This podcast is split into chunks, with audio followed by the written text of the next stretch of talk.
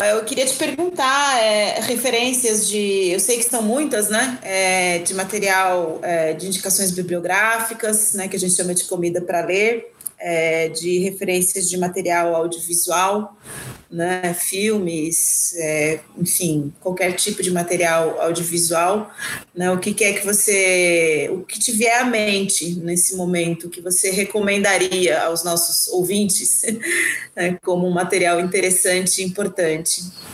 Olha, o primeiro é aí um pouco, digamos assim, puxando a sardinha para o nosso lado é o nosso próprio laboratório, que é o LEDA. Eu pus aqui no chat, é L-E-H-D-A USP, aí no Google vocês acham facilmente, e é um laboratório que tem a produção de pesquisa dos seus participantes, como mestrados, também iniciações científicas e doutorados, que podem ser bastante úteis porque abrangem, enfim, diversos aspectos disso que a gente chama de campo das ingestões porque o campo não é apenas alimentar, né? é alimentos, bebidas e drogas, que são os produtos que a gente incorpora no nosso corpo são os únicos produtos da cultura, enfim, que a gente é, destrói ao incorporá-los à nossa própria carne, a gente os encarna.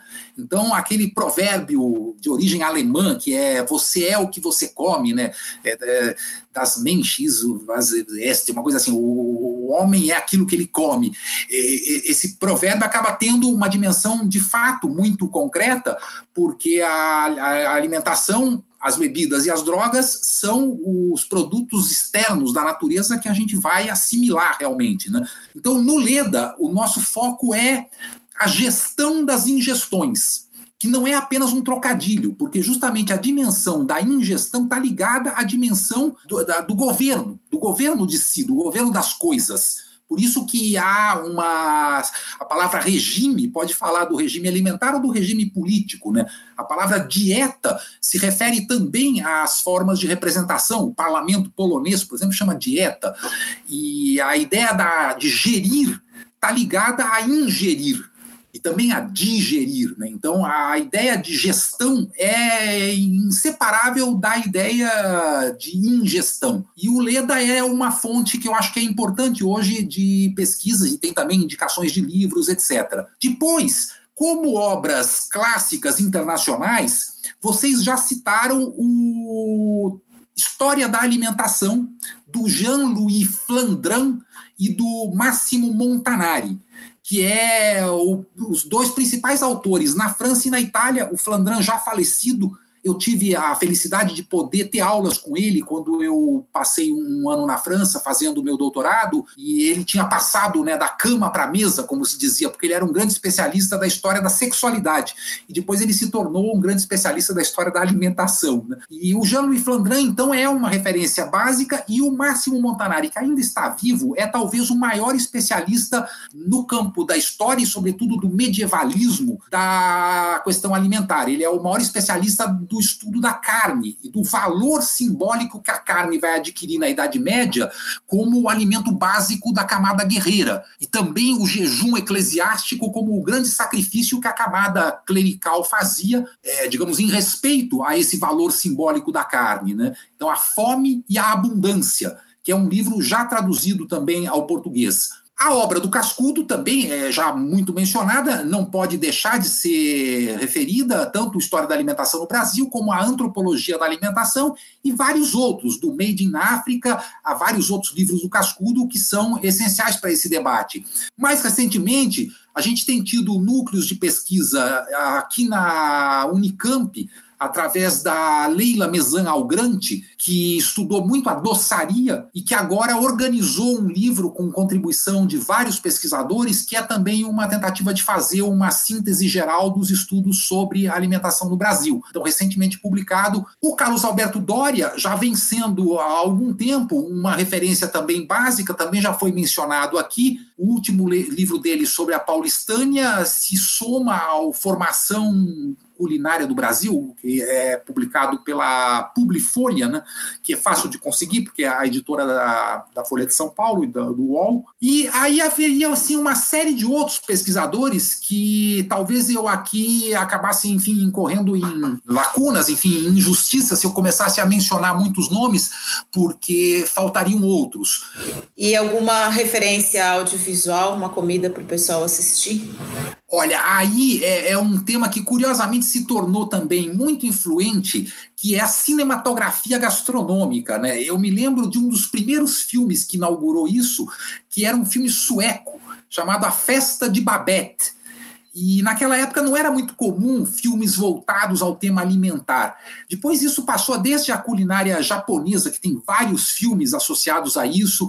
É, então tem toda uma cinematografia gastronômica que seria interessante até se fazer uma tese sobre isso, que eu não conheço nenhuma que tenha sido feita. Outro campo é o no, no âmbito do, do audiovisual, são os programas de culinária desde o chefe Oliver, né, aquele inglês jovem que faz uma coisa meio assim adolescente e tal, até as mais diversas celebridades que passaram a trabalhar com o tema da alimentação. Inclusive o recentemente falecido, né, infelizmente se suicidou, o Anthony Bourdain, que, que escreveu muito sobre o turismo gastronômico, porque é outra dimensão muito associada também a essa ideia da indústria do turismo, que é conhecer um outro país é comer a comida desse outro país. Você não pode dizer que visitou um outro país se você não comeu a sua comida típica e tradicional. Mas há também vários autores que são críticos a essa ideia de uma tipicidade que acaba sendo uma espécie de fetiche turístico. É, eu me refiro aqui, por exemplo, ao John Urry, escreve U-R-R-Y, que escreveu O Olhar do Turista, onde ele vai mostrar como nada mais inautêntico do que algo que é vendido como um, enfim, um espetáculo tradicional para turista.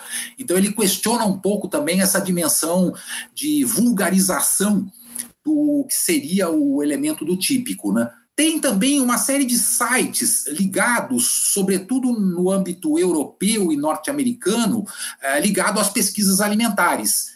Tem a. Agora não me vem de cabeça aquele que é o na Europa. É o Odela de é, Barcelona? É, exatamente, esse, exatamente. É o Ocana, é o Odela, exato. É. A universidade, as, as universidades é, europeias, sobretudo a, a, de Borgonha na Itália, a de é, Rouen na França e algumas outras, tem uma na Espanha também, não me lembro qual, constituíram também um grupo de pesquisa sobre o tema alimentar, que é muito importante. Enfim, é, é um conjunto muito vasto de referências, porque cada um dos ramos da indústria tem também um campo próprio de corpos documentais, por exemplo, a indústria do leite. Você vai encontrar em torno da indústria do leite toda uma série de é, referências é, históricas, nutricionais, é, culturais sobre é, esse tipo de alimento, a indústria do queijo e daí por diante, né, para não falar de vinho, cerveja, etc., que também tem todos os seus clubes de aficionados, etc. Mas no, no âmbito acadêmico, a gente está, sobretudo no caso do Brasil, conseguindo chegar com esses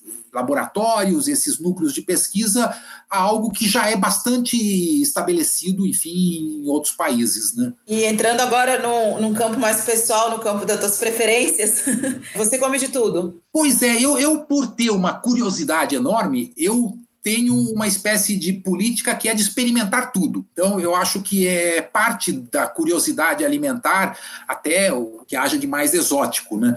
É, confesso que uma vez quando eu estive no México, eu não comi os famosos gafanhotos ou grilos. Você perdeu. É gostoso. Eu, eu estava também com problemas gastrointestinais, enfim, aí achei melhor não comer. Mas até mesmo isso eu me disponho a experimentar a entomofagia, né, que é o consumo de insetos. Mas eu gosto muito, enfim, de conhecer os alimentos mais variados possíveis.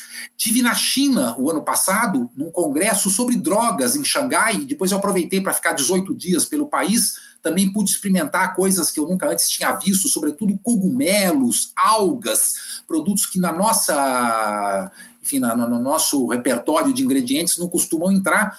O, o, a China come 2 quilos per capita de cogumelos por ano. E o Brasil é 100 gramas, não chega a 100 gramas. Então eles comem assim 20 vezes mais cogumelo do que a gente, né? E sou também um cozinheiro, digamos assim, bem amador, no sentido estrito da palavra, né, de que é quem ama o que faz, e tento na cozinha fazer também as minhas experimentações, né? Alguma coisa que você não vive sem? Ou que você realmente cativa seu coração de maneira mais profunda? É, é difícil dizer assim, ah, eu não tenho nenhum alimento que eu vou dizer ah, assim, eu não como isso. Claro, tem carnes que eu evito, até por uma razão também de saúde, mas por gosto.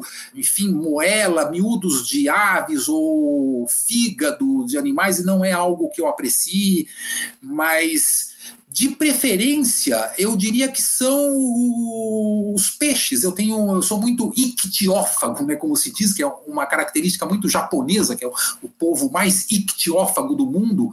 Então eu gosto muito do consumo de peixes faço em casa uma dieta que vou, vou contar para vocês assim: eu levanto de manhã e como uma banana e pão com azeite e gergelim, acompanhado de chá preto.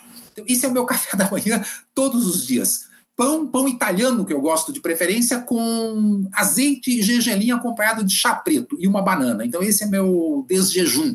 E depois eu tenho, enfim, no fim do dia, o gosto de tomar um cafezinho expresso depois do almoço e o chá no fim da tarde.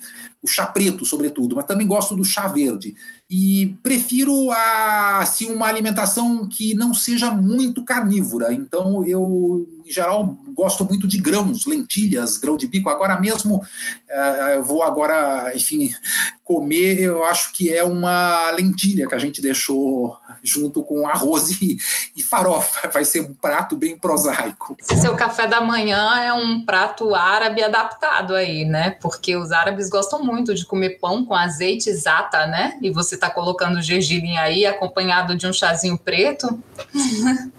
é, eles podem usar também a forma do gergelim moído, né, que é o tahine, é, que é muito popular. Mas eu gosto mesmo é do gergelim branco torrado, que eu mesmo torro sem sal, é, com o pão e azeite. Eu queria te agradecer muito, Henrique, pela conversa, pela disponibilidade, pela grande aula que você nos, nos proporcionou. Possível quando esse pandemônio né, dessa pandemia acabar, é, quem sabe é, você vem a Brasília conhecer o Instituto Federal, né, conversar aqui com os nossos estudantes. Fica aberto o convite. Obrigada. Isso, foi um prazer conversar com vocês três e bom, e agradeço também a todos que vierem depois a ouvir. Fico à disposição pelo convite maravilhoso, vou adorar. É, eu gosto muito de Brasília, já faz muitos anos que eu não vou, e, e também para novas atividades, enfim, mesmo que sejam assim dessa forma remota, fico à disposição. O, o meu e-mail depois vocês podem também divulgar em ricarneiro.com.br